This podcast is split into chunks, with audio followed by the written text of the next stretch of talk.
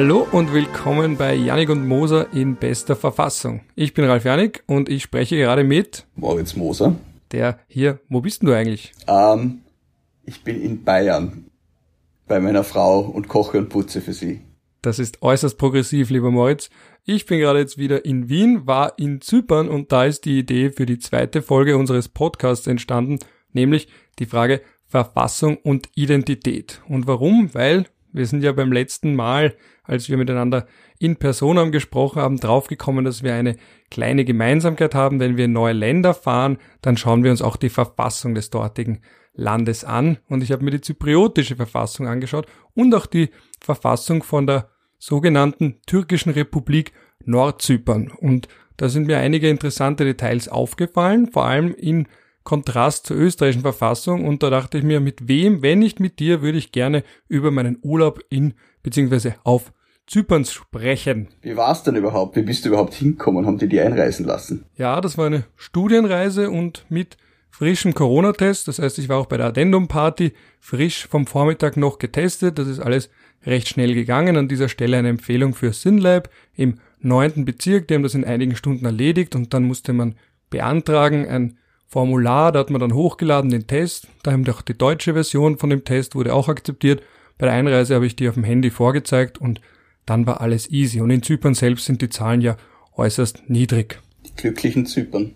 Eine Insel der Seligen. Manchmal hat es schon Vorteil, eine Insel zu sein. Und was mir da eben auch aufgefallen ist, ist, dass da eben natürlich der große Konflikt mit dem Norden und im weiteren Sinne mit der Türkei so ziemlich alles überschattet. Und das sieht man sogar in der Verfassung. Und da sieht man eben etwas, was wir in Österreich in der Form nicht kennen und was ein Österreicher auch ein wenig, will ich sagen, erschreckt, aber doch erstaunt, weil da ist wirklich ganz dezidiert von den zwei Volksgruppen die Rede, eben von den griechisch-Zyprioten, den türkischen Zyprioten und dann auch andere Religionsgemeinschaften und man muss sich auch bekennen zur einen oder zur anderen Gruppe.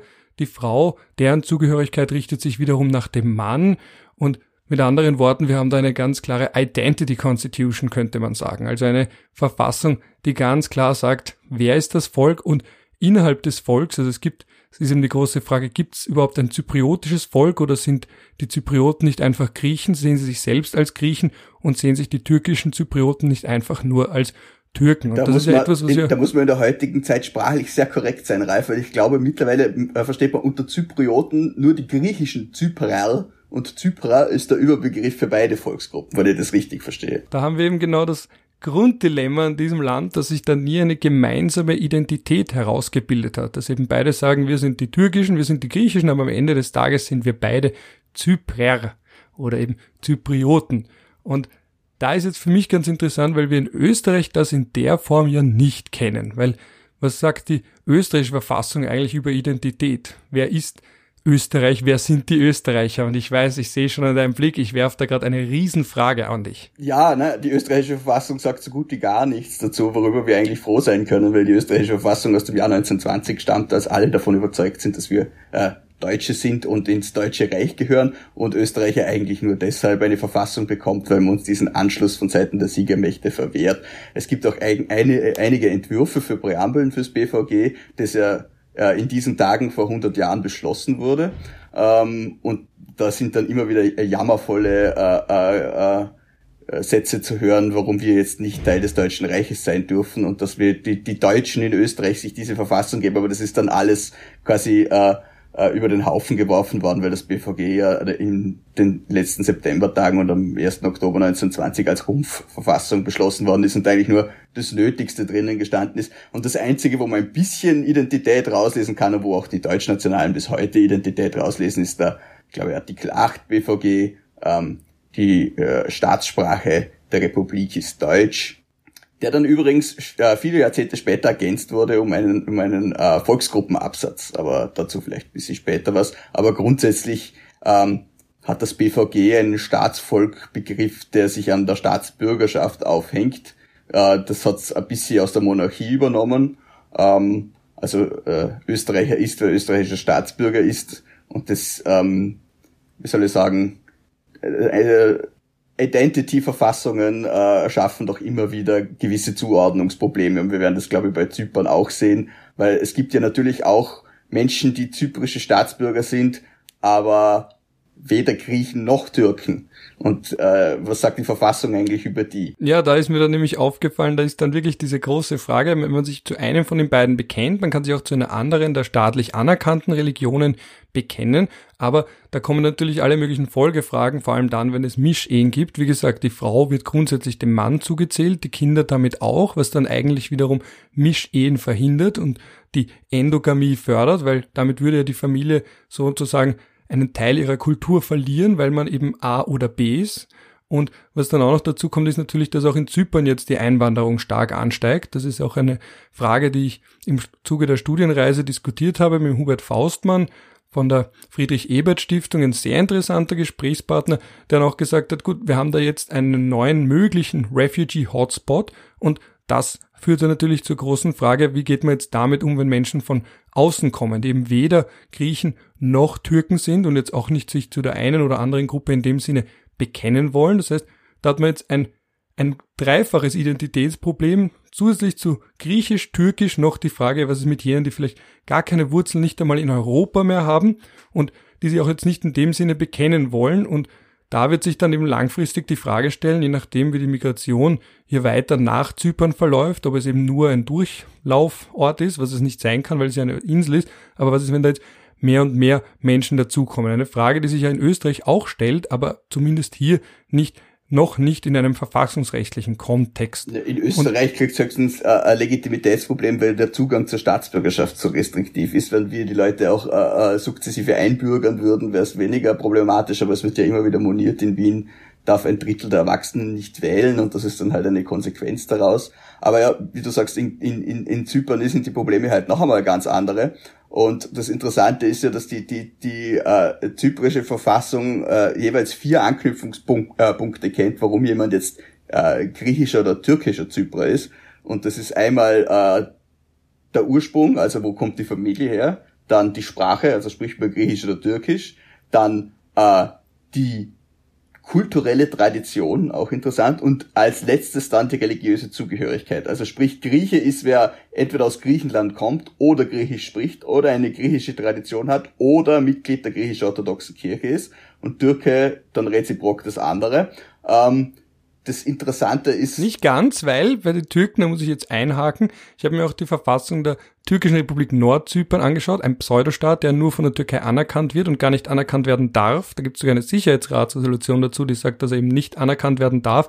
Da steht aber in der Verfassung von der, vom Norden, dass die Türken sich ganz offiziell und ausdrücklich für den Kemalismus, also zum Kemalismus bekennen und damit auch zur Säkularität. Also die Religion fällt da ab und äh, fällt da weg. Und das Interessante daran ist, dass in dem Konflikt die Türken die wesentlich weniger religiösen sind als die Griechen. Das nur ja, kurz als Zwischenbemerkung, weil du gesagt hast, dass das mindestens ursprünglich, weil wenn man äh, jetzt äh, dran denkt, wer gerade in der Türkei so das Sagen hat, kann mir vorstellen, dass jetzt in Nordzypern vielleicht Religion auch eine größere Rolle spielt als ehedem. Aber ich sprich natürlich von der Verfassung, die international äh, als die Verfassung des Staates Zypern anerkannt ist und wo die Türken noch immer drinnen stehen, aber die teilweise nicht mehr vollziehbar ist, diese Verfassung, weil das Interessante ist, das sieht man ja auch selten schon, im ersten Artikel kommt das Staatsoberhaupt vor, nämlich Griechenland, also Zypern ist ein souveräner Staat und es gibt einen Präsidenten, der ist Grieche, und einen Vizepräsidenten, der ist Türke. Nur die Türken haben sich aus diesem Staat de facto zurückgezogen, also gibt's momentan in Zypern auch keinen Vizepräsidenten. Die Zypern haben nämlich, äh, die Zyprer haben nämlich dieses Modell gewählt, dass sie einfach den Teil der Verfassung unangewendet lassen, der de facto nicht mehr anwendbar ist. Das heißt, sie haben nur noch einen Präsidenten, aber keinen Vizepräsidenten. Die Sitze im Parlament, die eigentlich den Türken zustehen würden, sind leer und so weiter und so fort. Das wirft jetzt wieder neue Probleme auf, bevor ich, bevor ich die wieder reden lasse. Ich rede nämlich selber sehr gern. Ähm, was wieder diese Opt-in-Regel betrifft, nämlich äh, für Leute, die keine Griechen und keine Türken sind, da ist es ja normalerweise so, und das steht da in der Verfassung drinnen, wenn du jetzt weder das eine noch das andere bist, dann kannst du dich äh, äh, zu einer äh, Volksgruppe dazuzählen. Und das Lustige ist nämlich auch, dass ähm, du das eigentlich nicht selber machst, sondern das macht eine Religionsgruppe für dich. Also das ist wirklich eine, ein, eine Kollektivierung aufgrund der Religion. Wenn du jetzt zum Beispiel Katholik bist und die katholische Kirche auf Zypern sagt, okay, wir rechnen uns den Griechen zu, weil das sind halt auch Christen oder was auch immer, dann bist du jetzt plötzlich formal griechischer Zyprer, obwohl du es eigentlich gar nicht bist. Aber du musst in eine von diesen zwei Gruppen hinein. Jetzt kommt das nächste Problem. Ähm, was ist, wenn ich jetzt äh, ein, ein neu eingewanderter Moslem aus Syrien oder was auch immer bin? Ähm, und ich will eigentlich äh, ähm, nicht griechischer Zypros sein, weil ich bin nicht orthodox, oder äh, die Verfassung würde mir eigentlich zugestehen, dass ich als, als Moslem äh, äh, mich zu den türkischen Zyprern zählen kann. Äh, das wirft natürlich neue Probleme auf. Jetzt ist der Punkt gekommen, wo ich realisiere, dass ich vielleicht den einzigen Menschen in Österreich gefunden habe für einen Podcast, mit dem ich über die zypriotische Verfassung sprechen kann. Ah, da gibt's sicher zwei, drei andere. Stimmt, die Irene Etzersdorfer, mit der ich ja auf der Studienreise war, Professorin an der Wiener Politikwissenschaft, mit der habe ich auch lang und breit über die zypriotische Verfassung diskutiert und eben die Frage, die du eh schon implizit auch angesprochen hast, zu wem bekennt man sich jetzt? Also man zementiert ja da Gruppen ein. Man kann da nicht sagen, ich bin weder das eine noch das andere, sondern es ist ein Entweder oder. Und das war damals anscheinend State of the Art, ja, also dass man dann gesagt hat, gut, das war ja 1960 mit der Unabhängigkeit, also da waren zwar nur 18 Prozent Türken, aber man teilt nach dem Verhältnis 7 zu 3, weil die große Sorge war, dass dann eben die Mehrheit die Minderheit niederstimmt und deswegen hat man der Minderheit gewisse Grund Rechte beziehungsweise gewisse Rechte so fest verankert, dass sie eben nicht einfach so übergangen werden kann. Das ist beim ethnischen Proport ja oft so, dass man der Minderheit dann eine Überrepräsentation zugesteht. Dann.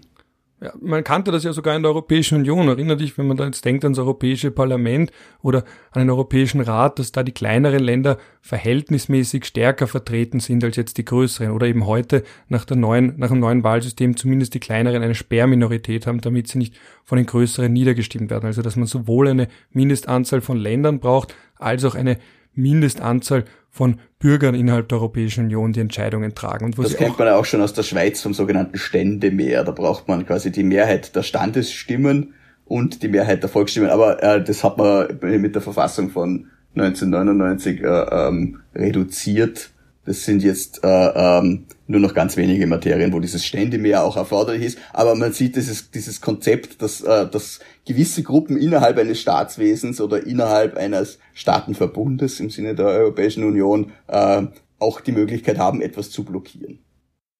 Ja, und jetzt hat man da in Zypern eben das eigentlich auch so vorgesehen, dass sie zumindest immer gewisse Ämter stellen, eben beispielsweise den Vizepräsidenten. Und das war damals 1960er durchaus State of the Art, zu sagen, gut, das war eine britische Kolonie und jetzt sieht man da, die Briten haben gesehen, gut, da gibt's zwei Volksgruppen, eine Mehrheit, eine Minderheit. Wie schaffen wir das, dass die sich nicht die Köpfe einschlagen, wenn wir nicht mehr dort sind? Das war ein bisschen so der Grundgedanke dahinter. Wie man gesehen hat, hat da das haben langfristig. Die Briten ja sehr viel Erfahrung damit. Entschuldigung, dass ich die unterbreche. ein vollkommen berechtigter Einwand. Und das ist ja auch etwas, was man aus der damaligen Sicht nachvollziehen kann, was aber auf lange Sicht Schaden anrichtet. Und du hast ja schon gesagt, jetzt sind da faktisch kaum noch Türken. Ich glaube, in dem Aziz-Fall, also da hat man, der ist, glaube ich, jetzt auch schon wieder sehr lang, circa 10, 15 Jahre her vom EGMR, da ging es ja um das Wahlrecht eines türkisch-Zyprioten, der noch im Süden lebt. Da ist die Rede von rund 1089. Also eine verschwindend kleine Anzahl von Türken, die noch im Süden leben, weil eben spätestens nach der Invasion 1974 Türken vertrieben wurden und umgekehrt die Griechen vertrieben wurden, also beide Gebiete ethnisch gesäubert wurde, was natürlich dann auch ein Problem darstellt für die Wahllisten und wo dann ein Türke, der im Süden lebt, sagt, na gut, ich kann da jetzt gar nicht abstimmen, beziehungsweise habe ich auch kein passives Wahlrecht, weil ich eben mich nicht zur griechischen Hälfte zähle, äh, zum griechischen Teil zähle. Es ist ja mehr als die Hälfte. Aber, und was da auch noch ganz wichtig ist in dem Zusammenhang, ist, dass dann eben Identitäten auch einzementiert werden. Also, dass man dadurch verhindert zu sagen, gut, ich kandidiere, also es gibt einen Kandidaten, der ist jetzt auch im Europaparlament, der ist ähm, Türke, aber ist für die kommunistische Partei, die aber auch nicht so kommunistisch ist, wie der Name vielleicht vermuten lassen mag, ähm, im Europäischen Parlament. Das die haben ja sogar den Präsidenten einmal gestellt, glaube ich, vor, bis vor ein paar Jahren, die Kommunisten auf Zypern, wenn ich das richtig im Kopf habe. Der einzige kommunistische ja, ja, Staat überhaupt Europas.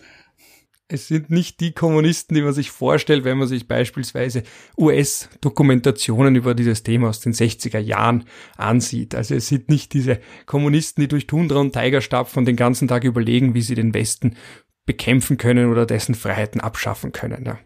Das nur als kurze Zwischenbemerkung bei diesem großen Wort kommunistische Partei. Und aber wie gesagt, die große Sorge, die ich dabei habe und die ich eben auch, warum ich irgendwie froh bin, dass wir das in Österreich in der Form nicht haben, mit einer eindeutigen Festlegung von du gehörst zu Gruppe A, zu Gruppe B und dann vielleicht auch noch, ab wann gehören deine Kinder zu Gruppe A oder zu Gruppe B. Was ist, wenn der Urgroßvater Türke war? Kann man sich dann irgendwie doch noch zu den Türken zugehörig fühlen? Dann die große Frage, wer sind die Türken eigentlich? Das wäre der nächste Block. Ja, was ist mit den Kurden? Sind das Türken? Aus wessen Sicht? Sehen sie sich selbst als Türken und so weiter und so fort? Also all diese nachhängenden Fragen, die dann auch noch dazukommen, die sich dann aber nicht nur auf politischer Ebene abspielen, sondern eben auch auf verfassungsrechtlicher Ebene, weil, wie gesagt, man friert Identitäten damit gewissermaßen ein. Und da möchte ich jetzt ganz kurz, ich habe es dir vorher schon in unserem Vorabgespräch, ähm, habe ich dich ja schon gewarnt, da möchte ich jetzt den Herrn Kelsen zitieren, weil dass wir über die Identität auch nichts in unserer Verfassung haben, ist auch irgendwo ein Zufall, weil da möchte ich jetzt zitieren aus seinem Kommentar zum ursprünglichen BVG, nämlich zur Staatsbezeichnung Österreich bzw.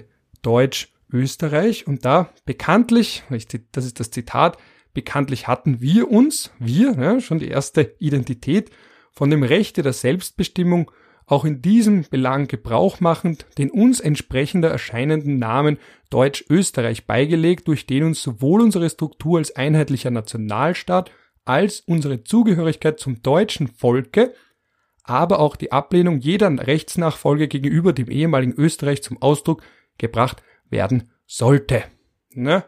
Das heißt, ursprünglich so meta und nicht nationalistisch waren wir nicht und auch der Herr Kelsen in dem Sinne ein Kind seiner Zeit spricht ja ausdrücklich von der Zugehörigkeit zum deutschen Volke.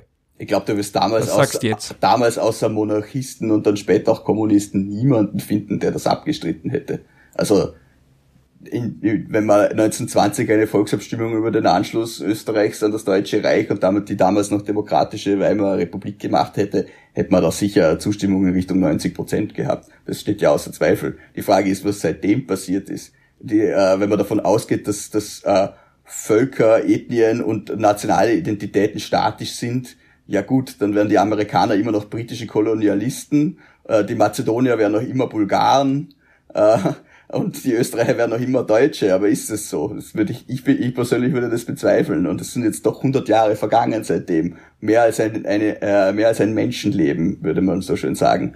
Und ich glaube, man würde das heute zu Recht anders sehen. Und wenn man ähm, den soziologischen Untersuchungen folgt, ist, glaube ich, das deutsch-nationale Potenzial in Österreich momentan zwischen 5 und 6 Prozent oder sogar noch niedriger anzusiedeln. Und wenn man sieht, wie sich äh, die Wahlwerbung der FPÖ entwickelt hat, sieht man auch da, dass äh, es einen Shift gegeben hat in Identity Politics, wie man so schön in Jinglish sagen würde. Also die, die Blauen spielen schon seit den 80er Jahren nicht mehr so sehr auf dem Klavier des deutschen Nationalismus. Warum? Weil die Leute wegsterben. Das ist ja, wo, wo bleiben denn die ganzen äh, FPÖler, die jetzt ständig öffentlich die, die brave deutsche Wehrmacht loben? Das tun die jetzt nicht mehr, äh, weil es jetzt nicht mehr opportun ist, sondern weil die, die Wählerschicht weggestorben ist.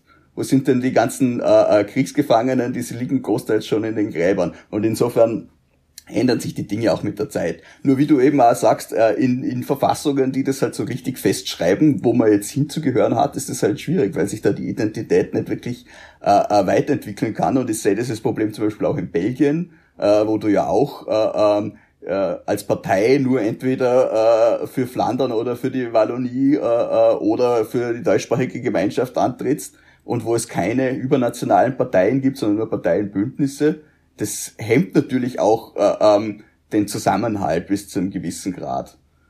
Und ja, ja, und was ich noch sagen wollte, ist natürlich auch, äh, die demografische Entwicklung wird dadurch halt auch nur bedingt abgebildet. Ich meine, man kann das schon irgendwie einfangen, aber ich glaube jetzt im Fall von Zypern oder anderweitig ist das nicht vorgesehen. Man stellt sich jetzt vor, keine Ahnung, die Geburtenraten auf der einen Seite gehen hoch und auf der anderen runter und dann innerhalb von 30, 40 Jahren hast du dann plötzlich 50, 50 und nicht mehr 70, 30. Was mache ich dann? Aber in der Verfassung steht 70, 30. Die andere Bevölkerungsgruppe wird dann Teufel tun, ihre, ihre, ihre verfassungsmäßig vorgeschriebene Mehrheit aufzugeben und die andere stellt halt die Legitimitätsfrage und dann irgendwann hast du ein Problem, wenn du solche äh, Dynamiken nicht einfangen kannst. Und jetzt wäre der Punkt, wo ich gerne zitieren würde, aber ich finde es nicht auf die Schnelle, aber da gibt es im guten alten Handbuch, also Politik in Österreich, bin ich mal gestoßen auf eine Grafik dazu, wie viele Menschen sich genuin als Österreicher fühlen. Und da merkt man es, das zwar auch nach dem ich kann jetzt leider die exakten Zahlen nicht mehr wiedergeben, aber ich weiß zumindest, dass man damals knapp nach dem Zweiten Weltkrieg sich eine Mehrheit doch noch als deutsch gefühlt hat und das dann aber kontinuierlich abgenommen hat. Und dann hat sich herausgebildet, diese wirklich spezifisch österreichische Identität. Ich habe diese Umfragen ein bisschen im Kopf. Es ist, glaube ich, so ziemlich um den Staatsvertrag herum, dass dann die Mehrheit äh, äh sich eher als Österreicher als als Deutsche gefühlt hat. Und danach hat es sukzessive zugenommen und ab den 70er Jahren äh, äh, war das deutsch-nationale Momentum sehr, sehr stark in, in der Minderheit. Ich finde es nicht, auch mit äh, dem Stichwortverzeichnis bei Deutschnationalismus komme ich lediglich auf das Parteiensystem und die Diskussion der FPÖ und in dem Kapitel auch fast schon vergessen, das Bündnis Zukunft Österreich übrigens. Also man sieht auch, dass Politik in Hand Österreich Handbuch ist ein wenig in die Jahre gekommen. Ja, ich glaube auch, dass aber das, das natürlich Bündnis Zukunft Zufall. Österreich auch nicht wahnsinnig deutschnational war. Aber weil du gerade FPÖ gesagt hast, nur um das Thema kurz abzuschließen, es hat ja dann schon in den 50er Jahren einen ziemlichen Aufschrei gegeben, als die, die FPÖ dann, oder der VDU, glaube ich, war das noch, im Ausseher-Programm äh, äh, festgeschrieben hat, Österreich ist ein deutscher Staat, seine Politik muss dem gesamten deutschen Volke dienen. Also das ist damals schon sehr massiv auf Widerspruch gestoßen. Das wäre es jetzt 1920 zum Beispiel überhaupt nicht. Also schon damals hat sich da natürlich was getan gehabt. Ne? Und da hat es natürlich auch etwas ausgemacht, dass das die freie Wahl des Namens ja auch nicht ganz so gegeben war, weil ich zitiere jetzt Kelsen weiter, wiederum aus seinem Kommentar zum BVG 1920. Der Staatsvertrag von Saint-Germain hat uns gezwungen, für den völkerrechtlichen Verkehr mit den Signatarmächten, damit aber auch überhaupt den völkerrechtlichen Verkehr und in weiterer Folge auch innerstaatlich, da eine verschiedenartige Benennung desselben Staates wohl eine Monstrosität wäre, die uns oktroyierte, oktroyieren, ja, Schlagwort hier, dem Namen des ehemaligen Staates gleichlautende Bezeichnung zu führen, womit selbstverständlich keineswegs etwas gesagt ist, dass die in der zuerst gewählten Staatsbezeichnung enthaltenen Auffassungen aufgegeben werden. Also, wir sehen, was es auch für eine Rolle spielt, wenn da von außen jemand einem vorgeben möchte, wer man zu sein hat oder eben nicht zu sein hat. Ja, denke an die ehemalige jugoslawische Republik Mazedonien. Die haben auch sehr lange darunter gelitten. Und bei denen ist diese Monstrosität, von der Kesen da spricht, ja tatsächlich Wirklichkeit geworden. Die haben sich im, im innerstaatlichen Verkehr als Republik Mazedonien äh, bezeichnet und im völkerrechtlichen als eben ehemalige jugoslawische Republik. Aber das hat sich ja jetzt, Gott sei Dank, äh, mit diesem Nordmazedonien-Kompromiss dann äh, in zumindestens äußeren Wohlgefallen aufgelöst. Wobei man da schon sagen muss, dass da der Name im Alltagsgebrauch, in der Alltagssprache Mazedonien sich durchaus durchgesetzt hat. Also das ist vielleicht auch so ein Versuch einer sprachlich normativen Kraft des Faktischen. Wenn man sich selbst lang genug so nennt, dann schafft man es vielleicht irgendwann, dass die anderen einen auch so nennen, wenn auch nicht im offiziellen Sprachgebrauch. Natürlich, also äh, solche Umbenennungen, die werden zwar äh, äh, am Anfang immer kritisch gesehen und jeder macht sich lustig drüber, aber am Ende sagt man dann halt doch, äh, ähm, äh, Oslo und nicht mehr Christiania. Also das ist nur eine Frage der Zeit, wie lange das dauert. Aber so ja, ähm, Umbenennungspolitik, den Teil der Identitätspolitik ist immer sehr interessant. Man sieht in Indien, Mumbai, Bombay das, äh, und eben die Norweger haben das 1905, als sie von Schweden unabhängig geworden sind, auch gemacht. Also wir, wir sind jetzt nicht so, dass wir in Europa äh, mit anderen Wassern kochen würden als andere anderswo. So, ich habe jetzt die Zahlen gefunden. Also, ja, ich dann noch den Podcast mit der Judith Kohlenberger aufgenommen habe, war sie immer die Zahlenschleuder. Jetzt möchte ich die Zahlenschleuder sein, was wir haben. Seite 814. Danke, dass es auch ein Verzeichnis von Tabellen gibt in diesem schönen Handbuch. Da haben wir die Entwicklung des Österreich-Bewusstseins 1956 bis 2003. Und da war 1956 bei der Frage, die Österreicher sind eine Nation, waren 49 Prozent und 47 Prozent haben gesagt, sie sind keine Nation, 5 Prozent weiß nicht, beziehungsweise keine Angaben. Und 1964 waren das nochmal nur 47 Prozent, die gesagt haben, Österreich ist eine Nation. Und dann 1970 66 Prozent, 67 Prozent, 1980, 1990 74 Prozent, 2000 77 Prozent. Also man sieht, wie das hier kontinuierlich in Wellen, aber doch äh, sich, sich herausgebildet hat, dass Nationenbewusstsein. Und überhaupt, die Leute, die sagen, die Österreicher sind keine Nation, das waren eben 1964 nur noch 15 Prozent, 1970 8, 1980 11. Warum da jetzt der Anstieg ist, könnte man kurz debattieren. Unters unterschiedliche Fragestellungen, unterschiedliche Methodik vermutlich. man muss ja solche Umfragen immer mit, mit einer gewissen Skepsis sehen. Wir sind ja alle leidgeprüft von all diesen son großen Sonntagsfragen zur Politik, wo man irgendwie vom Daumen mal Pi zehn Leute kurz anruft und aus deren Anfragen, aus deren Fragen destilliert, wen die Österreicher als Kanzler am liebsten hätten. Gut, 1990 5 Prozent, 2000 6 Prozent, 2003 5 Prozent, also das ist so der letzte Wert. Wäre interessant vielleicht die Frage heute zu stellen, aber man sieht daran, dass die Anzahl derjenigen vielleicht ist jetzt nicht so eine große, die sagen, Österreich ist eine Nation, da gibt's immer noch, wenn man sagt, 19, 2000 waren es nur 77 Prozent, aber zumindest gibt es nur sehr wenig Menschen, die ausdrücklich sagen, wir sind keine Nation. Und da stellt sich natürlich die große Frage nach dem Wir, die könnten wir jetzt auch noch abhandeln, aber das wäre vielleicht fast Thema für eine weitere Folge. Aber was man zumindest sieht ist, und ein Verfassungsartikel, also einer aus dem BVG fehlt mir noch, ist nämlich der Artikel 26, weil das ist ja auch so etwas, der so wunderbar nüchtern daherkommt, der eben wirklich da spricht, gut, man hat da die Nationenfrage, die Zugehörigkeit zu Österreich einfach ans Wahlvolk geknüpft und einfach sagt, gut, Staatsbürger und damit hat sich die Sache. Und das ist wiederum ein rechtlicher Akt. Und klar kann man dann noch einfließen lassen Integration und Selbsterhaltung, weil wir doch sehr restriktiv sind, was die Vergabe von Staatsbürgerschaften angeht. Aber was ich zumindest dabei sehe bei all dem ist, dass das alles auf einer relativ, zumindest formal juristisch gesehen, nüchternen Ebene stattfindet. Also wir haben da jetzt nicht, dass man in der Früh, ich kann mich erinnern, wie ich damals auf der Highschool in den USA war und man in der Früh wirklich da die Treue schwört quasi auf die Fahne. Das haben wir alles in der Form nicht. Der negative Aspekt darum ist aber wieder meiner Meinung nach, dass natürlich sehr schwer ist, sich zu integrieren. Insofern, weil man sich natürlich fragen muss, worin integriert man sich? Also was ist die Story von Österreich? Also, Obama hat ja über die USA lang gesagt, wir haben wenigstens eine gute Story. Ja, das stimmt auch. Es ist eine, also die natürlich. Haben wir in dem Sinne nicht. Eine nationale Identität ist eine, eine sehr emotionale Angelegenheit und natürlich gewinnt da die beste Story. Ja. Ähm, da hat der American Dream natürlich äh, mehr Verkaufswert als äh, äh, die Zweite Republik. Aber das ist halt eine Frage dessen, wo man, wo man, wo man hinkommt und wo man sich hin, äh, hingehörig fühlt. Ähm, was wollte ich noch sagen? Was ich, also ja, dieser, dieser Erfolgsbegriff des Das BVG, als Vorarlberger. Wo fühlt man sich denn als Vorarlberger hinzugehörig? Jetzt muss ja. ich diese große Frage, die im Raum steht, schon stellen. Ich bin, äh, ich bin, schau, ich, äh, ich bin Vorarlberger und ich bin Österreicher und ich bin Europäer. Das geht ja heutzutage, Gott sei Dank. Man kann ja alles gleichzeitig sein. Aber äh, als Aber was ist man dann noch? Wenn man alles ist, ist man dann nix so richtig? Wieso? Ich bin ja immer noch Vorarlberger und ich bin immer noch Österreicher. In Österreich bin ich Vorarlberger und in Europa bin ich Österreicher und in der Welt bin ich Europäer. Paris ist aber immer noch näher für dich, wenn du ein Vorarlberger bist, als Wien. Ja, das sagt man immer, aber eigentlich ist, ich glaube, im Zug ist man sogar schneller in Wien. Aber es ist, äh, die Startränder von Paris sind vielleicht ein Eizel leichter zu erreichen. Aber geistig ist man dann doch eher noch an Wien dran, weil wir ja zum selben Staat gehören. Seit äh, 1365 zumindestens was Feldkirch betrifft, wo ich herkomme. Weil in Bregenz bin ich dann wieder Feldkircher und nicht äh, äh, äh, Vorarlberger. Also es ist... Ja, das sind die, die Regionalidentitäten. Na, ja, ich bin auch Margaretner und dann Wiener und dann wenn man auf Erasmus ist, ist man auf einmal Österreich. Da beginnen die Dorfkriege dann. Also äh, äh, man muss halt aufpassen, dass diese Identitäten nicht zu, zu äh, sehr überhand nehmen, was die, was die äh, großen Lebensentscheidungen betrifft. Aber das ist natürlich bei uns leichter dahingesagt als in anderen Ländern, wo eben äh, mitunter auch das Wahlrecht und die politische Repräsentation daran hängt, wo, wo man sich zugehörig fühlt und vor allem nicht ein wesentlicher Teil des Landes nicht mehr unter der faktischen Kontrolle des anerkannten Staates steht, sondern eben eine könnte man sagen, einen Pseudostaat, eben diese Turkish Republic of Northern Cyprus. Ich habe einmal in einer Diskussion mit einer Vertreterin von UNHCR das So-Called vergessen, als ich diesen Namen gesagt habe, Ui. und sie hat dann gleich interveniert und gesagt hat, I would kindly ask you not to use this name.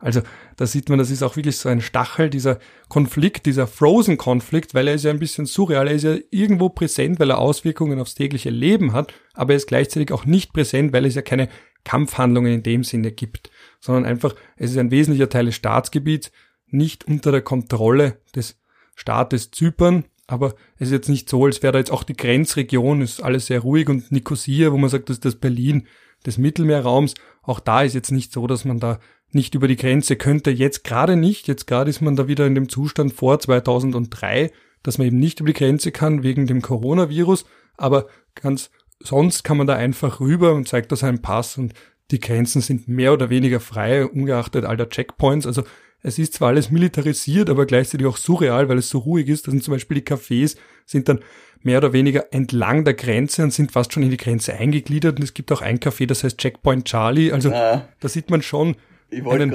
Frozen Conflict ja, ich wollte gerade ich, ich wollt an die DDR erinnern, weil das ist ja auch immer ein Teil dessen, wenn man, wenn man an einen Staat grenzt, den man aber nicht anerkennt, beziehungsweise den man als Teil des eigenen Staatsgebietes betrachtet, als stabiles de facto Regime. Wie geht man dann eben im Verwaltungsalltag damit um, im kleinen Grenzverkehr und so weiter? Da gibt's eben auch da, diese Passierscheinabkommen, die dann äh, äh, zwischen Berlin oder zwischen äh, äh, der westdeutschen Regierung und der DDR, der Zone, wie man gesagt hat, äh, äh, abgeschlossen wurden. Und dann gibt's ja äh, die Ostverträge unter Willy Brandt, wo man sich immer ein bisschen weiter angenähert hat. Aber natürlich bleibt immer dieser große Elefant im Raum, wir erkennen euch ja gar nicht an. Und dieses Problem gibt's auf Zypern natürlich auch. Oder? Wenn die, wenn die äh, zyprische Regierung, die international anerkannt ist, mit dem stabilen de facto Regime im Norden verhandelt, verhandeln sie mit jemandem, von de an dessen Existenz sie gar nicht glauben. Also das ist natürlich immer äh, ein, ein bisschen spaßige Angelegenheit oder auch nicht, je nachdem, ob man es von außen oder von innen betrachtet. Da hatte ich auch eine interessante Diskussion. Ich war da in einem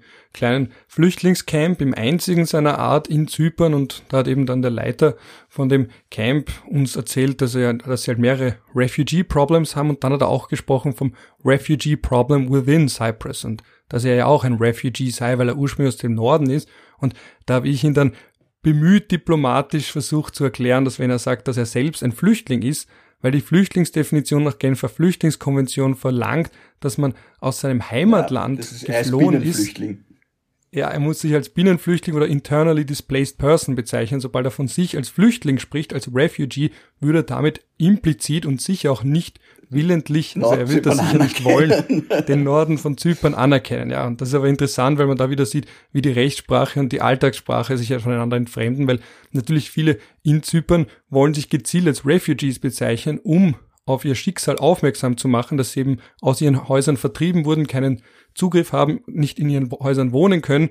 Also in dem Wort Refugee schwingt natürlich viel mehr Emotion mit, aber gleichzeitig man implizit dann sagen würde, man ist nicht mehr in seinem man, man ist nicht mehr Teil desselben Landes. Es ist eigentlich ein Wunder, dass du da lebendig rausgekommen bist, Ralf. Ja, ich versuche das immer möglichst charmant zu machen und hoffe, dass auch das ankommt, dass ich ja nur versuche, da ein bisschen aufklärerisch zu wirken, aber es stimmt schon, es sind natürlich gerade in solchen Ländern. erschossen, ja, shoot the messenger und natürlich ist es dann so, dass man in derartigen Ländern sehr, sehr viele Fettnäpfchen hat und ich gebe es zu, ich bin ein Mensch, der dazu neigt, in Festnäpfchen nicht hineinzusteigen, sondern mit zwei gestreckten Beinen hineinzuspringen.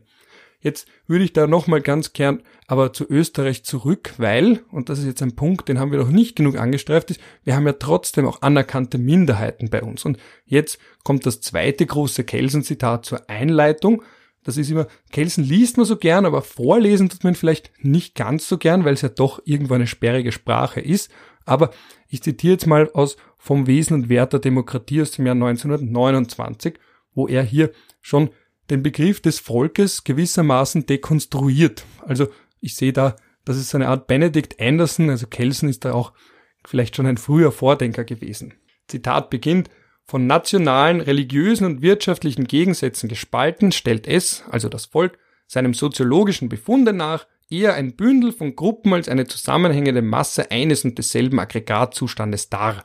Nur in einem normativen Sinne kann hier von einer Einheit die Rede sein, denn als Übereinstimmung des Denkens, Fühlens und Wollens, als Solidarität der Interessen ist die Einheit des Volkes ein ethisch-politisches Postulat, das die nationale oder staatliche Ideologie mit Hilfe einer allerdings ganz allgemein gebrauchten und daher schon gar nicht mehr überprüften Fiktion real setzt. Und jetzt kommt noch der zweite Teil von dem Zitat. Ich weiß, ich habe schon gesagt, das ist ein wenig sperrig.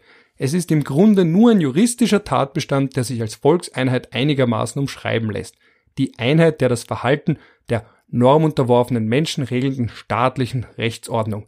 In ihr konstituiert sich als Inhalt der die Ordnung bildenden Rechtsnormen die Einheit der Vielheit menschlicher Handlungen, die das unter Anführungsstrichen Volk Anführungsstrichen aus als Element des Staates, als einer spezifisch sozialen Ordnung darstellt. Das heißt, das Volk ist gar nicht als solche Einheit wie die naive Vorstellung vermeint, ein Inbegriff, ein Konglomerat gleichsam von Menschen, sondern nur ein System von einzelmenschlichen Akten, die durch die staatliche Rechtsordnung bestimmt sind. Mit anderen Worten, Kelsen als Vorläufer von Benedict Anderson, auch er hat schon gewissermaßen den Begriff des Volkes, kann man sagen, dekonstruiert und auch diesen Gedanken vom Volonté General nach Rousseau. Es gibt ein Volk, das gleich denkt, gleich fühlt und gleichsam wie ein übergreifender Körper in einer Einheit handelt. Ja, es ist ja kein Wunder, er war ja Positivist. Aber äh, dieser, dieser normative Volksbegriff, den, den Kelsen da auch äh, äh nach vorne kehrt und den eben auch das BVG kennt, ähm, der führt ja dann eben dazu, dass es eben Volksgruppen gibt und keine anderen Völker in Österreich. Und diese autochthonen Volksgruppen, über die wir ja noch reden wollten, die ähm, äh, sind ja dann doch äh, auch ganz interessant, weil wir ja einen anderen Zugang gewählt haben als Zypern. Ich meine, einerseits, weil natürlich die Volksgruppen in Österreich viel kleiner sind im Verhältnis zur Mehrheitsbevölkerung, zur deutschsprachigen. Äh, andererseits aber wohl auch, weil das nicht der österreichischen Rechtstradition entspricht. Also nicht einmal die Monarchie, in der es ja wirklich sehr viele äh, Völker oder Volksgruppen gegeben hat, ähm, hat so einen ethnischen Proporz oder etwas in die Richtung gekannt. Also es, ist, es äh, sitzt ja auch heute kein slowenischer Abgeordneter als Vertreter der slowenischen äh, äh, Minderheit im Kärntner Landtag, wie es zum Beispiel in Schleswig-Holstein mit den Dänen ist. Und im Burgenland hat man das auch nicht, sondern äh, man hat ihnen anderweitige äh, Rechte zugestanden. Wie siehst du das? Man hat aber schon versucht, zum Beispiel, oder gefördert es, besonders wenn Beamte zweisprachig waren. Also da fällt mir natürlich wieder der gute alte Franz Kafka ein. Für den war das natürlich ein riesengroßer Vorteil am beamtischen Arbeitsmarkt, dass er sowohl Tschechisch als auch Deutsch gesprochen hat, weil, und das durchzieht sich ja auch durch seine Biografie sehr oft, es eben ein großer Vorteil war, wenn man in beiden Welten ein bisschen zu Hause ist, aber damit auch in keiner so richtig. Aber dass man wirklich sagt, okay, man braucht da irgendwo in der Verwaltung vielleicht jetzt da die Amtssprache Deutsch, aber gleichzeitig mit den Stärkung der Minderheitenrechten fehlt es dann vielleicht oft auch an Sprachkenntnissen. Also Fragen, die sich ja jetzt genauso stellen. Ja? Wenn wir nur an Spitäler denken, dann muss man die Sachen in mehreren Sprachen anschreiben, weil es sonst im Alltag einfach Probleme gibt. Und ungeachtet dessen, ob man jetzt eine Gruppe aufwertet oder nicht, man muss ja irgendwie einfach aus Praktikabilitätserwägungen beispielsweise in Spitälern das mehrsprachig verfassen, weil man sonst aus dem Erklären nicht mehr rauskommt, sich nicht auf die eigene auf die eigentliche eine, Arbeit konzentrieren kann. Das ist schon fast wieder ein anderes Problem. Ich denke mal jetzt gerade bei den autochthonen Volksgruppen ist es ja eigentlich durchweg so, dass die alle Deutsch können. Und äh, die Tatsache, dass man ihnen die, die zweite Amtssprache auf lokaler Ebene zugesteht, und das ist ja auch eine eigene Verfassungsbestimmung im Volksgruppengesetz, die das regelt, äh, ist ja eher ein Anerkenntnis ihrer Existenz beziehungsweise eine Pflege ihrer Kultur und Sprache als äh, eine Notwendigkeit, dass sie ja alle eigentlich Deutsch sprechen würden. Also ich würde jetzt, ich kenne jetzt keinen Kärntner Slowenen, der äh, nicht auch Deutsch kann, aber man äh, ähm, ermöglicht ihnen ihre eigene Sprache zu verwenden, damit sie eben auch nicht ausstirbt. Das ist ja wie, ein äh, gewisses Spracherhaltungsprogramm, auch dieses Anerkenntnis. Während das, was du schilderst, äh, ist ja eigentlich ein Zugeständnis an Zuwanderer, die nicht ausreichend Deutsch sprechen, um einfach nur ein Schild lesen zu können. Wobei wir ja, wieder bei der Frage, Frage ja. sind, ab wann ist eine Volksgruppe autochton und wann nicht. Und da hat es ja äh, in der Vergangenheit immer wieder Vorschläge gegeben, unter anderem, glaube ich, sogar vom, vom Herrn Holzinger, dem ehemaligen Präsidenten des Verfassungsgerichtshofs, der gesagt hat, ja, äh, vielleicht sind die Türken ja auch bald äh, lange genug da, dass man sie in Wien als autochtone Minderheit anerkennen könnte. Und wenn da einmal jemand zum Verfassungsgerichtshof zieht, ich glaube, dann wird es in Österreich CETA und Mordio spielen, aber es ist äh, äh, äh, nicht etwas, was man von der Hand weisen kann. Das ist nämlich die ganz große Frage, wo ich eben die Brücke schlagen wollte, ganz ursprünglich, bevor ich mich in meinen eigenen Gedanken verheddert habe. Manche Gruppen sind anerkannt, werden eigens erwähnt im Volksgruppengesetz und dann andere, wo man ihnen sagen könnte, gut, wir haben eine größere serbischstämmige Minderheit, bosnischstämmige Minderheit, türkischstämmige Minderheit könnte man vielleicht sogar sagen, die Deutschen werden ja auch immer mehr. Und ab wann muss man dann sagen, gut, dass man vielleicht verfassungsmäßig ihnen auch Rechte als Gruppe zugesteht und dann aber gleichzeitig irgendwie Gefahr läuft, vielleicht damit erst recht wieder an den Punkt zu kommen, dass man die Gruppen in die Verfassung hineinpackt und damit vielleicht auch einfriert. Also, und das ist ja genau die, die Debatte, an der wir uns befinden. Wir, wir bleiben jetzt mal beim Status quo, aber die Fakten haben sich geändert, weil wir eben zum Beispiel eine größere türkischstämmige Minderheit haben, die sich wo sich viele vielleicht nicht unbedingt als Österreicher fühlen oder zumindest vielleicht auch als beides fühlen, als Türken und Österreicher oder als keines so richtig. Also diese ganzen Identitätsfragen ist da schön gut, dass wir nichts in die Verfassung hineinpacken oder nur beschränkt, aber dadurch gehen sie natürlich auch nicht weg. Und was du ja auch schon angesprochen hast, dann kommt auch noch dazu das Thema, das bei jeder Wien-Wahl neu aufkommt, die stetig wachsende, äh, der stetig wachsende Anteil von Menschen, die hier gar nicht wählen können. Ja, ähm, ich glaube, das BVG oder beziehungsweise die ganze, die ganze Verfassung, weil im BVG ist eigentlich Minderheitenrechtlich relativ wenig geregelt. Äh, Im Staatsvertrag steht ja auch noch ein bisschen was. Äh, die österreichische Rechtsordnung, sagen wir so, äh, äh, geht ja auch bis zu einem gewissen Grad davon aus, dass autochtone Minderheiten ver verortbar sind. Sprich, es gibt die Burgenlandkroaten, es gibt die äh, Kärntner Slowenen in Kärnten und das geht ja auch immer mit topografischen äh, Bezeichnungen einher, die ja aus guten Gründen im Volksgruppengesetz auch mit Verfassungsbestimmung äh, geschützt sind. Ähm, und es gibt die Slowaken und die Tschechen in Wien, noch aus der Monarchie. Und das ist halt die Frage, inwiefern jetzt äh, Einwanderergruppen, die sich relativ gleichmäßig über das Bundesgebiet verteilen, beziehungsweise äh, äh, dort ihre Schwerpunkte haben, wo natürlich äh, äh das wirtschaftliche Leben stärker ist, äh, inwiefern die als Autochtone... Ja, man könnte schon die Vorarlberger Türken und dann vielleicht noch eins für die Wiener Türken. Ja, und äh, die, dann sind die Vorarlberger vielleicht auch eine autochtone Minderheit. Die Frage ist, wo fange ich an, wo höre ich auf? Diese Dinge sind ja sind äh, persönliche Identitätsmuster, die äh, eine gewisse Kollektivierung erfahren haben, aber äh, äh, wenn du drei Vorarlberger zusammenstellst, hat, hat wahrscheinlich jeder eine andere Vorstellung davon, was es bedeutet, ein Vorarlberger zu sein. Und auch bei den Türken wird es so sein, dass du verschiedene Identitäten hast. Ich glaube, das ist halt auch immer, gerade von außen sieht man ja gerne gewisse Bevölkerungsgruppen als homogene Masse. Und äh, teilweise sehen sich die auch innen gerne als homogene Masse. Aber wenn man uns dann genauer anschaut,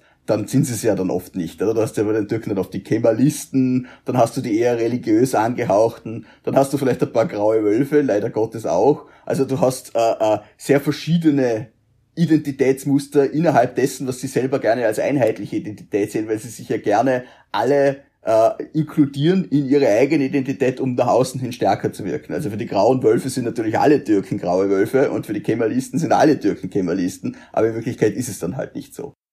Das hast du wunderbar dekonstruiert. Also man sieht, auch du hast deinen Benedict Anderson gelesen.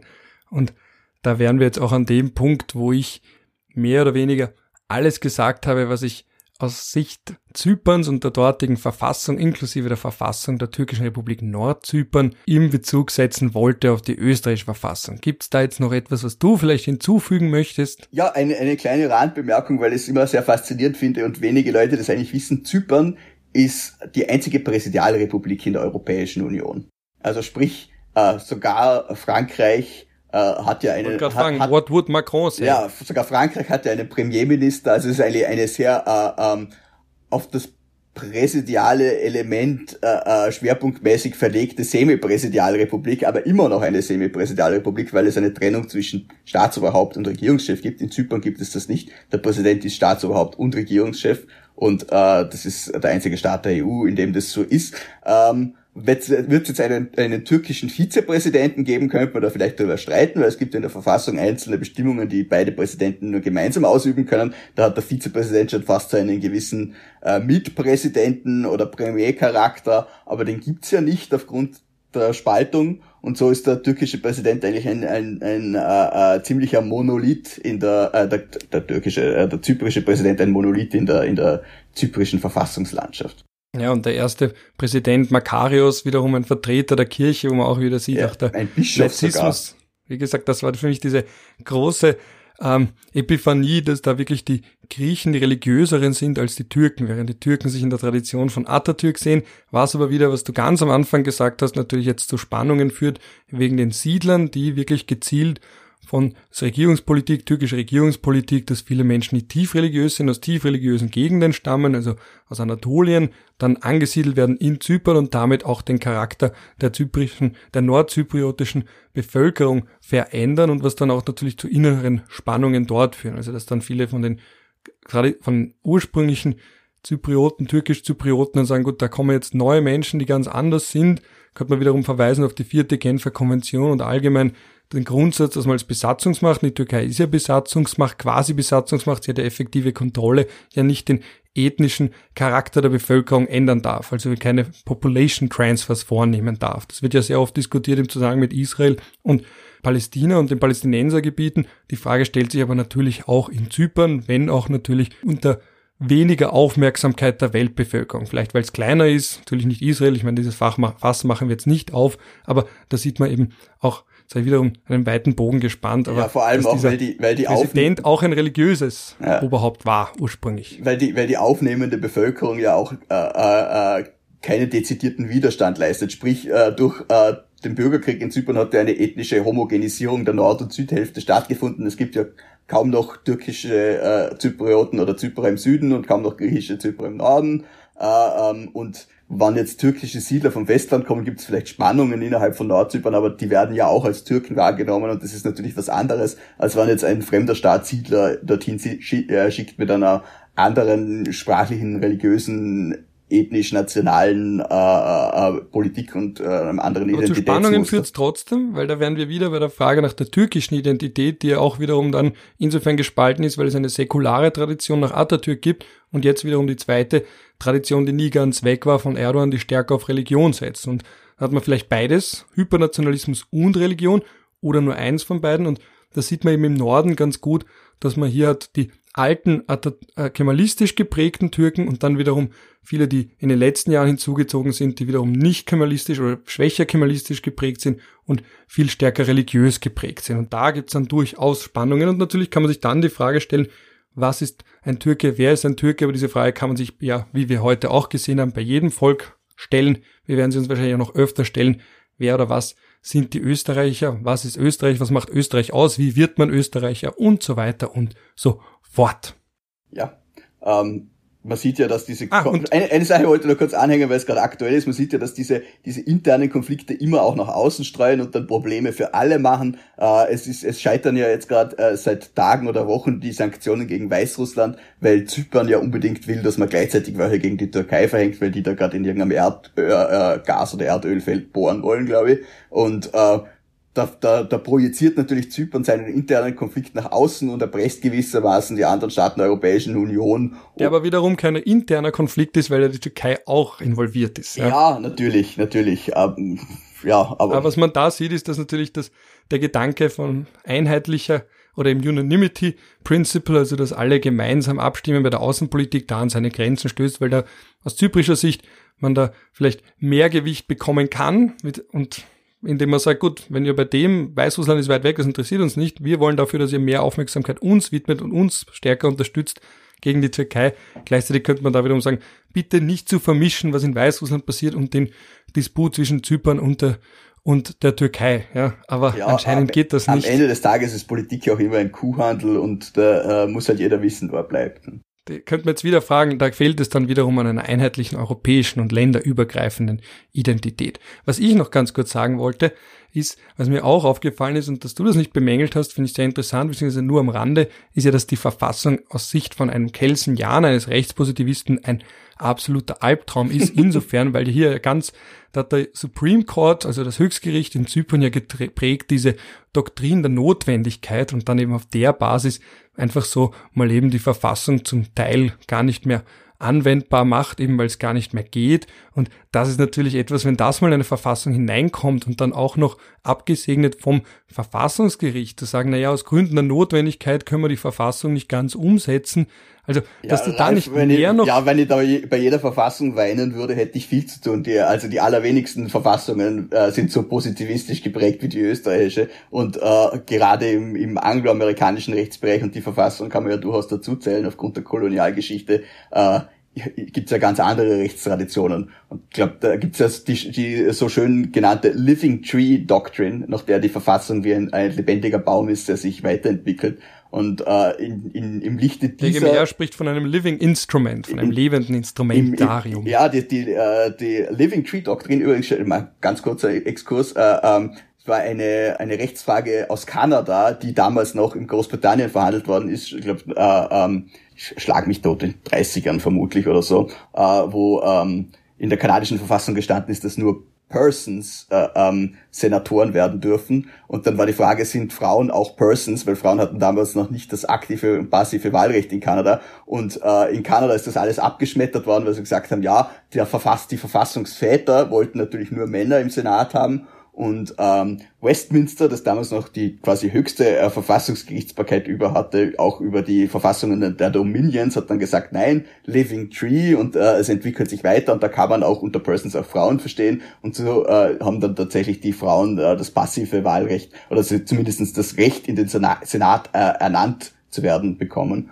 Und das hat dann, das war der Anfang des Frauenwahlrechts in Kanada. Und daher, das ist mir jetzt da gerade eingefallen, kann man natürlich auch sagen, ja, wenn eine Verfassung unanwendbar wird, muss man sie natürlich so interpretieren, dass sie äh, wie ein Baum weiterleben kann. Ja, das ist jetzt nicht meine Ansicht, aber es ist auch eine Ansicht und man kann sie nicht ignorieren, nur, äh, nur weil es da ist.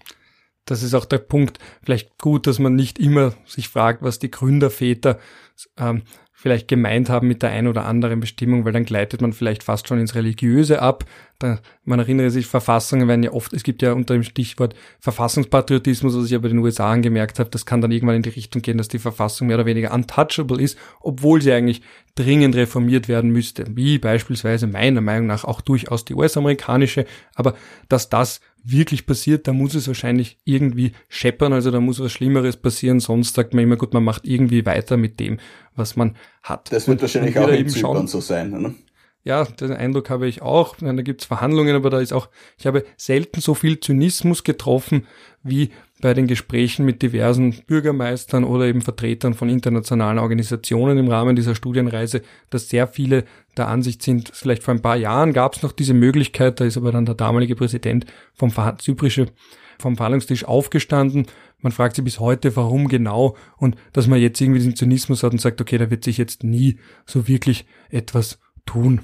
Ja. Ja, ich glaube, es war ein schwerer Fehler der Europäischen Union, dass sie äh, Zypern äh, die Beitrittsperspektive unabhängig äh, von der von der Regelung des internen Konfliktes gegeben haben. Es hat ja damals auch eine Volksabstimmung gegeben, glaube ich, über äh, äh einen, einen Einigungsvorschlag und im Süden ist er abgelehnt worden und es wäre ja wahrscheinlich nicht wäre, wäre daran auch die EU-Mitgliedschaft gehangen, aber gut, hinterher ist man immer gescheiter. Ja, wenn ich es richtig mitgekriegt habe und in Erinnerung habe, war das damals eine da sind wir wieder bei den Bedingungen und bei Partikularinteressen eine Grundbedingung von Griechenland für den Beitritt, für die Zustimmung des Beitritts der ehemaligen Oststaaten. Also das war auch wiederum ein bisschen ein Kuhhandel, dass man dann, weil die Griechen zwar irgendwann nicht mehr die Enosis wollten, also die Vereinigung und die Zyprioten auch, Zyprioten auch nicht mehr mit Griechenland diese Vereinigung, aber zumindest die Griechen sich stark gemacht haben für eine Aufnahme Zyperns und dann eben. Die ja eigentlich in Asien liegen, oder? Das ist ja wieder das nächste. Es ist ein asiatisches Land, das Mitglied der Europäischen Union ist. Gut, aber der europäische Gedanke ist nicht kontinental beschränkt. Rein theoretisch könnte ja auch die Türkei dazukommen. Man könnte jetzt sogar fragen, könnte Israel, wenn es europäische naja, Werte teilt, nicht Mitglied werden? Ich glaube, den Marokkanern oder was hat man damals gesagt, sie, sie gehören nicht dazu. Oder? Die haben ja einen Beitrittsantrag die, äh, für die EG gestellt, wenn ich mich richtig erinnere.